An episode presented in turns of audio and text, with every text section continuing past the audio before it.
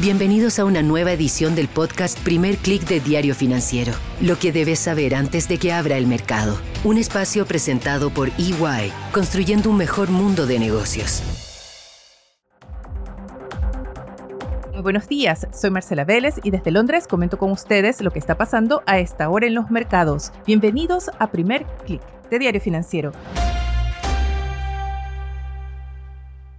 Buenos días, es martes 21 de febrero y comenzamos con una sesión que ha estado marcada por la geopolítica ya desde temprano y también está marcada por las crecientes expectativas de los inversionistas sobre los bancos centrales y la necesidad de que lleven la tasa de interés a un nivel más alto de lo esperado y la mantengan ahí por un tiempo prolongado. Primero revisemos qué está pasando en cada mercado y en Asia tenemos una sesión de bajas bastante generalizadas, aunque las acciones chinas intentan o mantienen su repunte, ven, tienen un alza de 0,49%. De todas formas, las caídas del Hang Seng son más fuertes, en torno a un 1,71%, y esto arrastra al índice regional a una caída de casi 1%.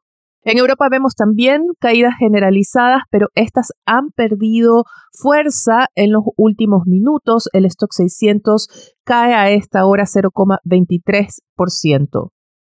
Los futuros de Wall Street se preparan para retomar las operaciones después de lo que fue un fin de semana largo. Ayer estuvo cerrado por el feriado del Día del Presidente. A esta hora operan con pérdidas. Vemos que el Nasdaq retrocede ya 1% y el SP 500 pierde 0,69%.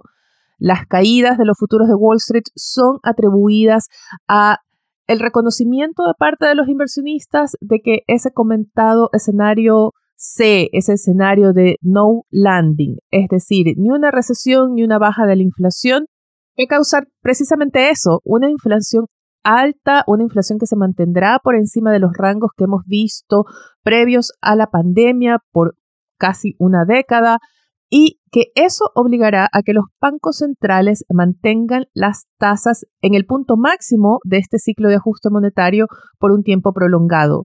Para el caso de la Fed, Goldman Sachs, Bank of America ven ese punto máximo en torno a un 5,5%, prevén al menos tres alzas de tasas en lo que queda del año, en las próximas reuniones hasta junio. Y lo que es clave es que las expectativas ahora comienzan a perderse en torno a esta idea de un recorte de tasas hacia fines de año. Quizás el primer recorte de tasas no lo veríamos hasta la segunda mitad de 2024. Y son estas expectativas las que también están dando impulso al dólar. El índice de la divisa estadounidense parte la mañana con un alza de 0,25%.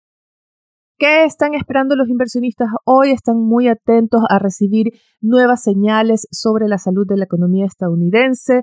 Tendremos cifras de ventas de viviendas usadas, pero muy importante, tendremos las primeras estimaciones, las primeras lecturas de los índices PMI de Estados Unidos. Hay ciertos cuestionamientos sobre la validez de tomar estos índices como un indicador de la salud de la economía, pero la verdad es que su uso está bastante consensuado. Las dudas tienen que ver con que se elaboran en base a encuestas a altos ejecutivos, a gerentes de operaciones de empresas en diferentes industrias, en más de una docena de industrias, y lo que buscan medir es el nivel de actividad. Hay dos mediciones, la medición de manufacturas y la medición de servicios. Y en el caso de Estados Unidos, ambos índices están en terreno de contracción, es decir, que tienen cifras por debajo de 50. Los mercados están esperando ver una mejoría tanto en servicios como en manufacturas. Esta mañana ya tuvimos los reportes de las principales economías de la eurozona y varias mostraron un patrón similar y es que los índices de manufacturas se mantuvieron en terreno de contracción, incluso cayeron respecto a la medición de enero, mientras los índices de servicios tuvieron un salto muy importante en febrero. Repito, estas son las primeras estimaciones de estos índices, pero lo que están mostrando es un fuerte repunte del área de servicios, tanto en Francia como en Alemania, y esto eh, ha llevado a que el índice de servicios de la eurozona salte a 53, ya en terreno de expansión, muy por encima del 50.8 que registró en enero. ¿Qué estamos viendo? Estamos viendo un giro de la actividad. Es la industria de los servicios la que está impulsando la actividad más que las manufacturas. Esto tiene que ver o es un reflejo de la desaceleración de la demanda global. En el caso de Europa, los resultados que vimos esta mañana fueron importantes, alimentan estas expectativas de que la eurozona va a poder evitar una recesión. Tanto así que después de la publicación de este reporte vimos cómo los índices comenzaron a recortar sus pérdidas. Veamos si en Estados Unidos se reporta el mismo patrón una vez que se publiquen en ese país las primeras estimaciones para los índices PMI de febrero. Muy importante esta mañana es la caída que tienen las acciones de Credit Suisse. El banco pierde 5,34% en el mercado después de un reporte de Reuters en el que se asegura que el regulador suizo está investigando al banco por unas declaraciones que hiciera su CEO en diciembre en en las que aseguró que los flujos de capital, las salidas de capital del banco se habían estabilizado. El regulador parece tener dudas de estas declaraciones y esto ha asustado a los inversionistas. Otro titular esta mañana tiene que ver con la geopolítica y este es un evento que está en el centro de la agenda esta semana. Como comentábamos ayer, esta mañana tuvimos la intervención de Vladimir Putin ante el Parlamento ruso. Como era de esperarse, mantuvo su discurso de que Rusia no es responsable por el inicio de la guerra, sino Occidente que fue Occidente que comenzó la guerra y que Rusia está haciendo todo lo posible para terminar con la guerra. Es un discurso que eh, es la versión que tiene Vladimir Putin de los hechos y lo que destaca esta mañana es su compromiso con mantener y endurecer la invasión de Rusia a Ucrania. Muy importante en la agenda es la visita de Wang Yi. Él es el principal diplomático de China, quien llega a Moscú. Ayer tuvimos a Joe Biden en Kiev, en Ucrania, una visita sorpresiva. Se catalogó como un momento histórico. Fue un acto más que simbólico, fue un claro compromiso de Estados Unidos en respaldo a Ucrania. Biden dijo que mantendrá este compromiso por el tiempo que sea necesario, mientras Rusia recibe la visita y el apoyo de China. Esta cercanía entre Beijing y Moscú preocupa a Occidente. Ya Estados Unidos advirtió a China de posibles represalias, de posibles sanciones si China envía armamento a Rusia. Esa es la declaración que concentra la atención de todo el mundo. Es si China va a enviar armamento a Rusia. ¿Cuán comprometido está en ese apoyo a Moscú? Analistas creen que la visita de Wang Yi tiene otro fin y es convertir a China en un actor internacional clave, convencer a Occidente de que China es un nuevo actor internacional que juega un papel céntrico en la resolución de conflictos.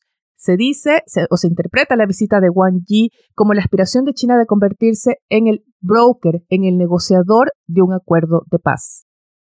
Antes de despedirme, quiero destacar el titular que trae esta mañana de FSUD, el portal de diario financiero para los negocios en Latinoamérica, y su titular principal anuncia que en él se concentrará en Colombia, Brasil y Centroamérica, y también en la transición energética tras su salida de Argentina.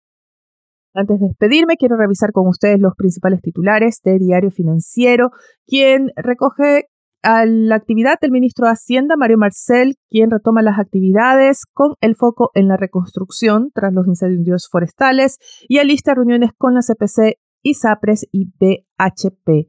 También se reporta que el atraso en el pago de cotizaciones previsionales marca un nuevo récord durante 2022 y muy importante, hoy entra en vigencia el acuerdo TPP-11 en medio de las expectativas por las negociaciones sobre las side letters.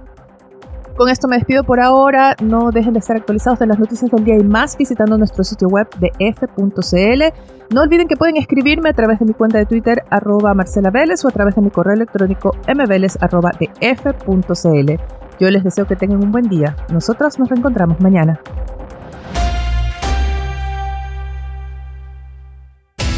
Esto fue el podcast Primer Click de Diario Financiero lo que debes saber antes de que abra el mercado. Un espacio presentado por EY, construyendo un mejor mundo de negocios.